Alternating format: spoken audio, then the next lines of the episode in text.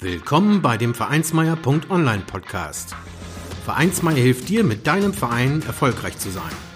Wir schauen, was erfolgreiche Vereinsarbeit ausmacht, welche Tipps und Tricks Erfolg versprechen und wie du mit deinem Verein Erfolg hast.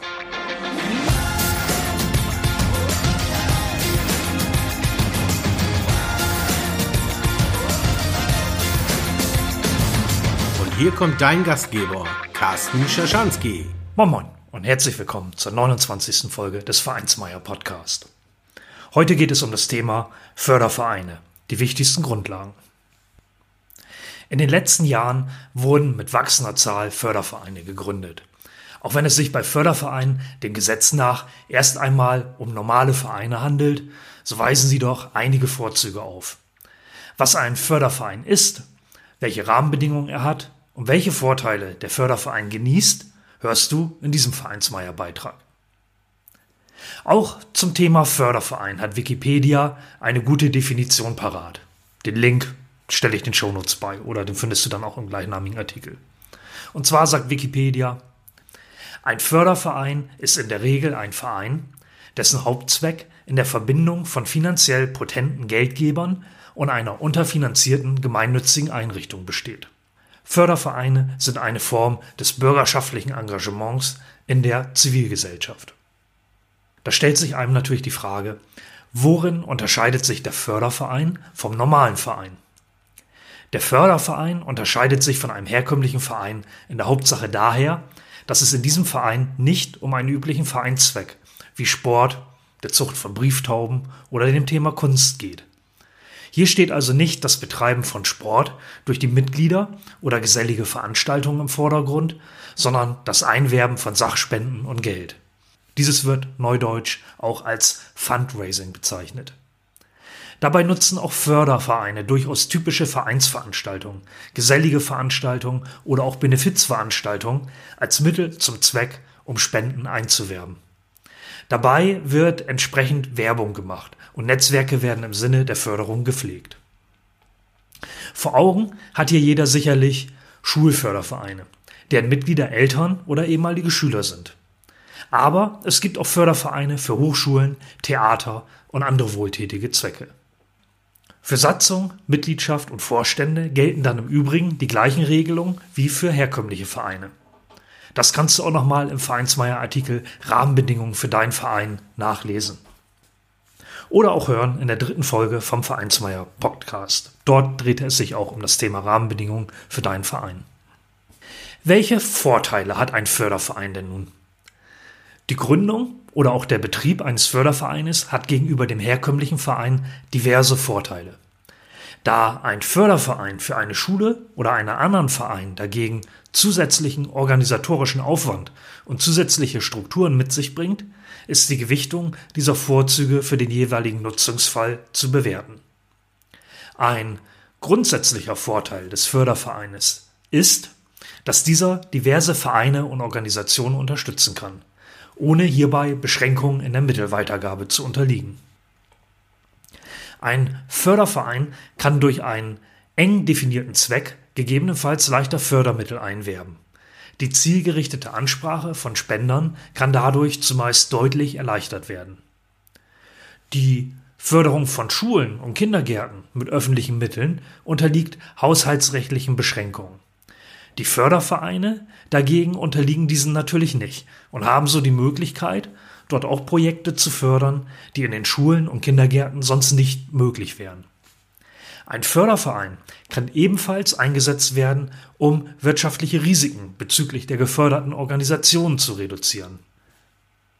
Der Förderverein behält bei leihweisen Überlassungen die Sachmittel und kann so auch bei Insolvenzen der geförderten Vereine seiner Fördertätigkeit weiter nachgehen. Spannend ist natürlich die Frage, gibt es dazu noch steuerliche Vorteile. Tatsächlich liegt ein weiterer wesentlicher Vorteil bei Fördervereinen im Bereich des Steuerrechts. Gerade bei doppelten Strukturen, als Beispiel ein Fußballverein und ein Förderverein, der die Jugendarbeit im Fußball fördert, ist es so möglich, die Kleinunternehmergrenze zweimal in Anspruch zu nehmen. Dieses bedeutet dann zweimal 17.500 Euro.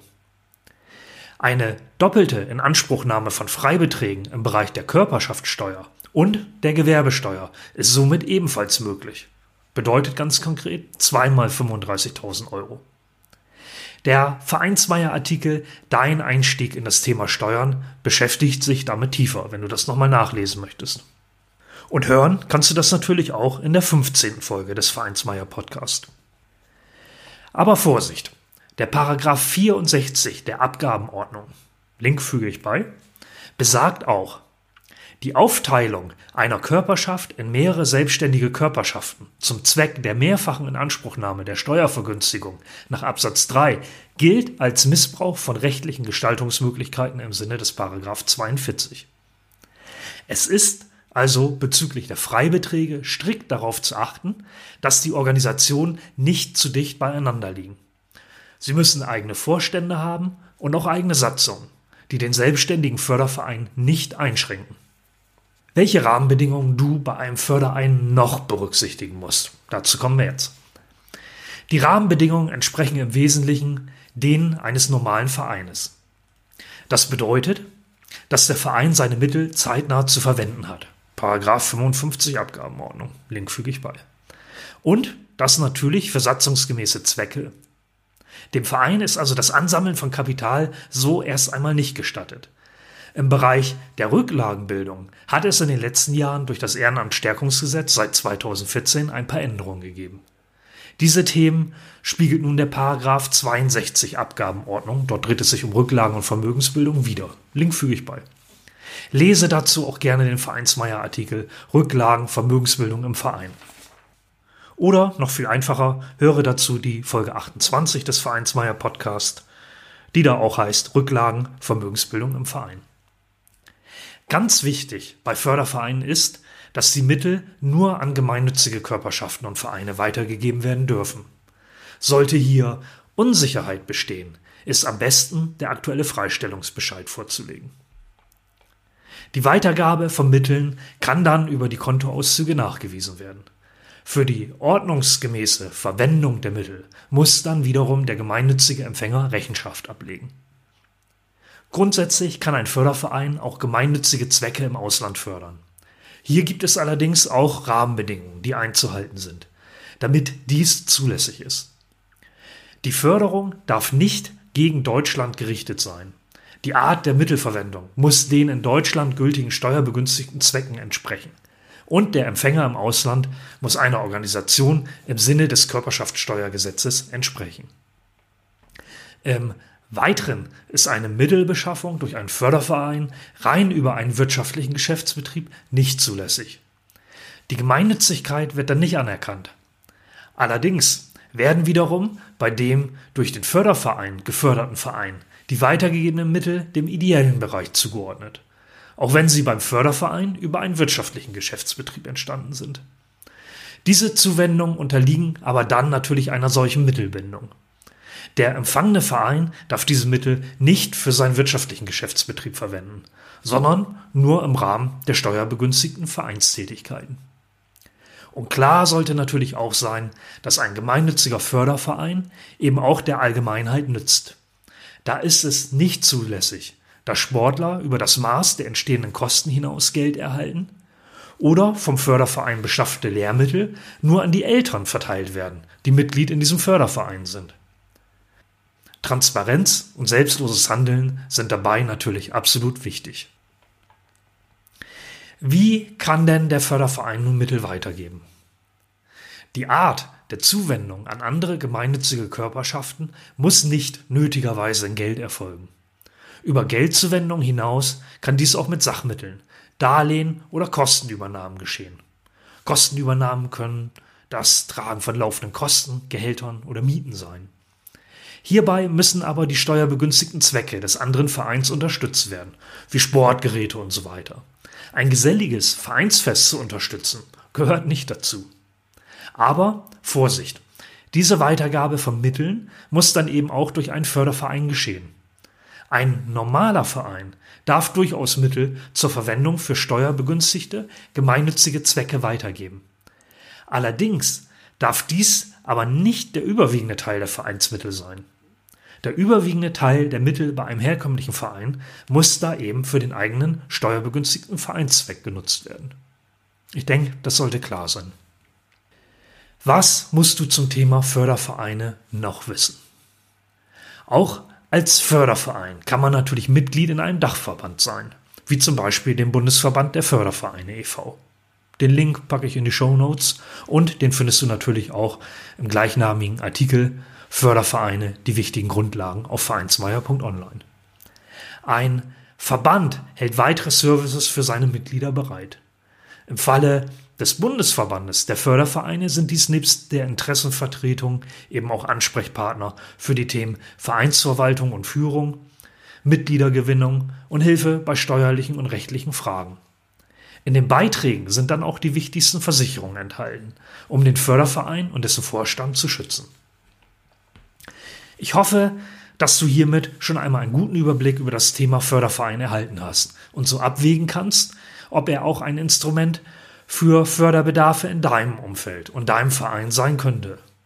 Und solltest du selbst interessante Erfahrungen mit diesem Thema gesammelt haben, bin ich für einen Kommentar äh, ja, zum Artikel oder eben auch zu dieser Podcast-Episode dankbar. Bei Tipps und Tricks zum Thema Fördervereine poste gerne deine Hinweise. Sie können so auch den anderen Vereinsmeier-Lesern und Hörern nützen. Vielen Dank dafür. Ja, wie immer füge ich in den Show Notes und auch im Artikel noch äh, Buchtipps bei. Ähm, ja, und zu dem Thema eben zwei passende Buchtipps. Das eine Buch heißt Vereine gründen und führen für Dummies. Oder Vereine gründen und führen für Dummies, wie auch immer, ob man das nun in Deutsch oder in Englisch sagt. Ja, und dann noch ein Buch, was sich nennt Vereine gründen und erfolgreich führen. Da habt ihr dann auch die Grundlagen drin, wenn es darum geht, einen Verein zu gründen oder eben auch einen Förderverein. Zum Schluss noch ein Zitat, was zum einen etwas witzig klingt, zum anderen aber auch eine Begebenheit beschreibt, die ihr alle aus euren Vereinen kennt.